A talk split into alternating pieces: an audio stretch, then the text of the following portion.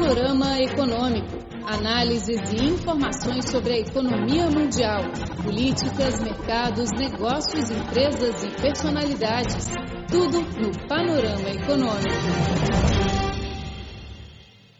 Olá pessoal, sejam muito bem-vindos ao Panorama Econômico. Sou Flor Belagor, diretamente de Beijing. Nas vésperas da cúpula do BRICS em Xiamen, o embaixador do Brasil na China, Marcos Caramuru, concedeu uma entrevista exclusiva ao nosso programa.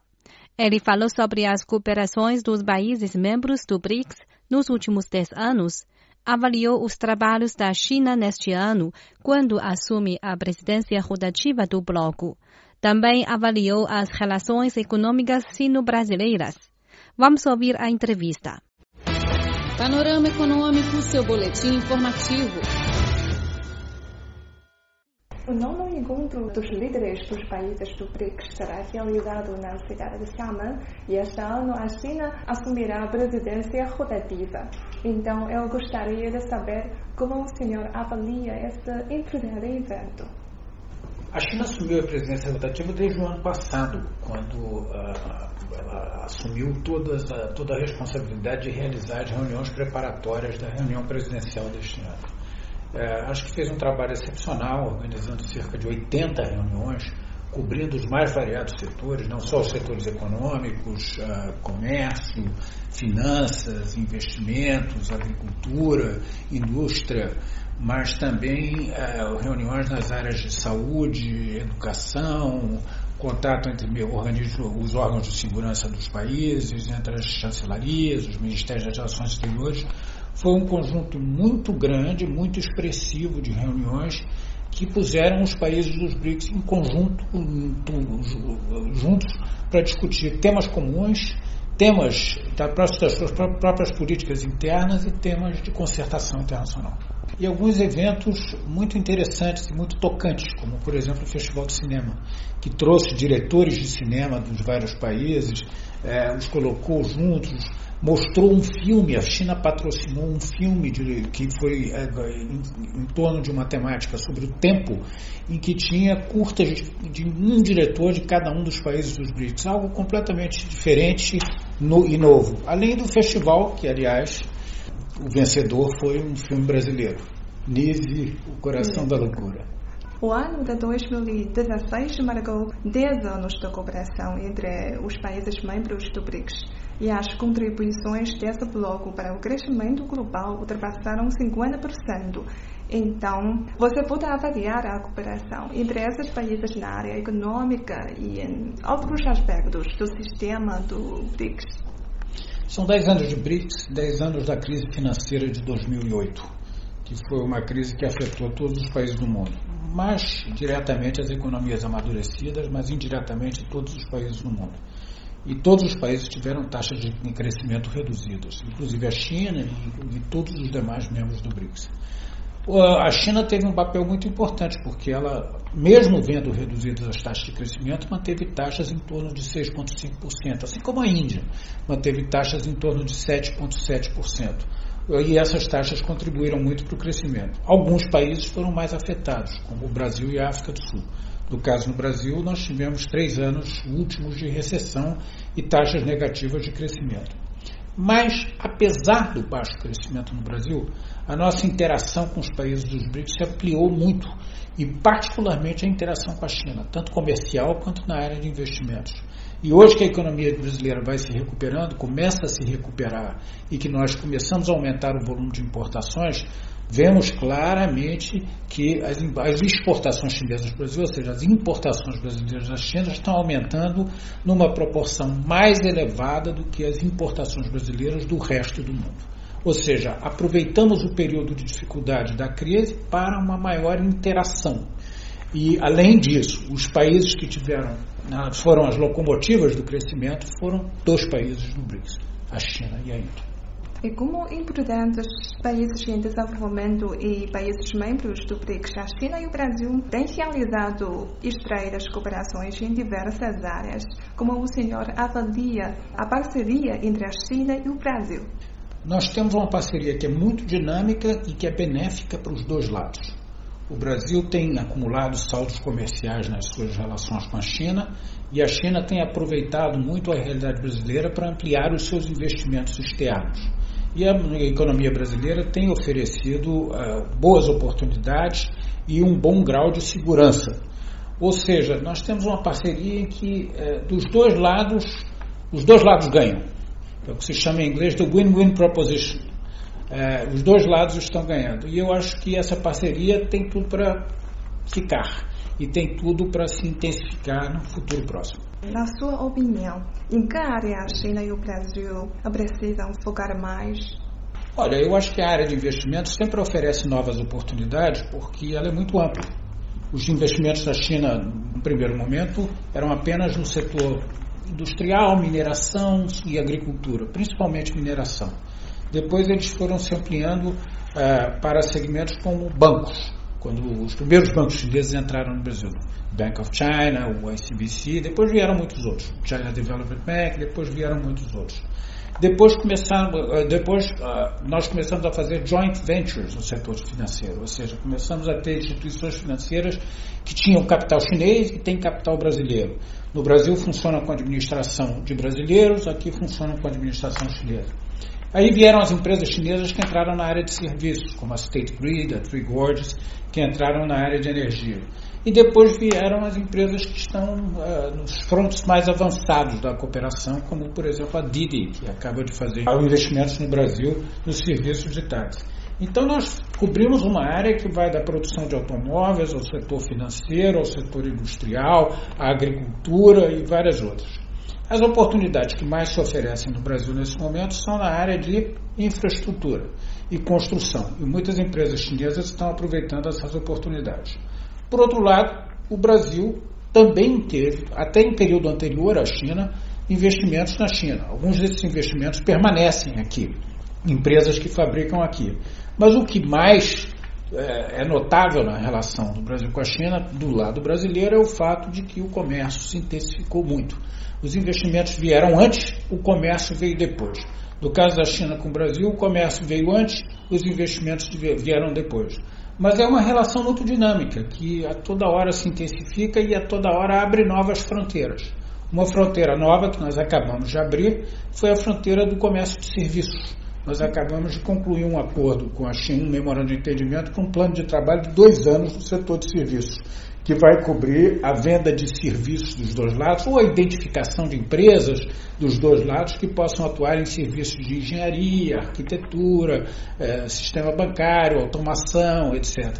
Ou seja, é uma relação que está sempre abrindo, abrindo novas frentes.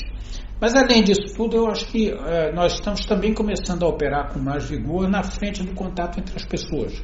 Agora, na nossa visita presidencial de 1 de setembro, nós vamos ah, concluir ou anunciar vários entendimentos que têm a ver com áreas como cinema, arte, é, ou seja, nós estamos cada vez mais, nós temos que trazer agora as pessoas a participarem da relação. Já fizemos alguma coisa na área da cooperação interuniversitária, na promoção do turismo, mas aí sim eu acho que nós podemos fazer bem mais. Os cinco países membros do BRICS possuem características distintas, mas assumem juntos um papel ativo nos assuntos regionais e internacionais de interesse comum, como a gestão econômica global, combate às mudanças climáticas.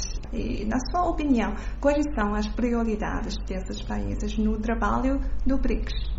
Bom, a prioridade máxima é fazer funcionar bem o NDB, o New Development Bank, o banco que foi criado uh, a partir do esforço dos BRICS. Eu acho que o banco está evoluindo bastante bem, já começou a aprovar os primeiros empréstimos nos vários países, já fez o lançamento de um bônus na China, já tem colaborado, é, oferecendo ideias e propostas para a discussão dos Sherpas, dos BRICS. Ou seja, bem ou mal, essa é uma tarefa que começamos e que vai muito bem. A segunda tarefa que eu, me chama a atenção muito é a rede de universidades. Nós conseguimos criar uma rede de universidades dos países dos BRICS que envolve com muito interesse professores universitários de todos os países. Isso é algo muito interessante, porque nós estamos lidando com uh, jovens, porque os jovens que estão nas universidades, estamos ligando, lidando com o conhecimento. Terceira, eu acho que mais recentemente nós aprovamos algumas coisas muito interessantes, como, por exemplo, um esforço de interação maior e de uniformização das práticas nos portos, é, um roadmap, como se chama, um mapa para o setor de serviços, ou seja, nós estamos ampliando numa série de novos setores. É claro que construir uma nova relação entre os países dos BRICS nos setores os mais variados leva tempo. E nós, todos os nossos países, temos algumas, alguns problemas na implementação de alguns desses setores, senão seríamos economias amadurecidas.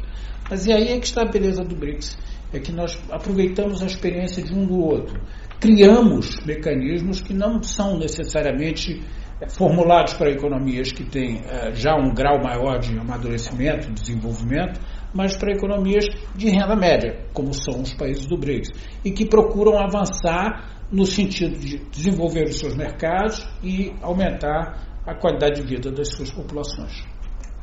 E 10 anos de cooperação entre esses países já se passaram. E este ano os países membros estão em um novo ponto de partida da cooperação. Então, na sua opinião, quais são os principais desafios uh, na cooperação futura entre esses países e como superá-los? Eu acho que os principais desafios, em primeiro lugar, estão na realidade interna, ou seja, os países têm que é, implementar as políticas necessárias para manter o grau de crescimento e manter a sustentabilidade no crescimento. Crescer não é apenas um esforço de curto prazo, fazer as economias crescerem é um esforço de longo prazo e que envolve uma série de medidas estruturais. E eu acho que há um compromisso de todos os países do BRIC, nas suas realidades internas, de tomarem essas medidas estruturais para fazer as economias crescerem. Esse é um compromisso que já é bastante importante. O segundo é, é o, o, a beleza do esforço dos BRICS é pegar nos segmentos mais variados da ação governamental ou mesmo da realidade econômica e pôr os países em conjunto e explorar para onde estamos indo, o que, que cada um está fazendo e como podemos criar mecanismos comuns. É? Alguns esforços podem avançar mais rapidamente, porque é, são mais fáceis de implementar ou porque não exigem grandes transformações é, na realidade dos próprios países ou não exigem medidas específicas para isso. Outros esforços são um pouco mais difíceis.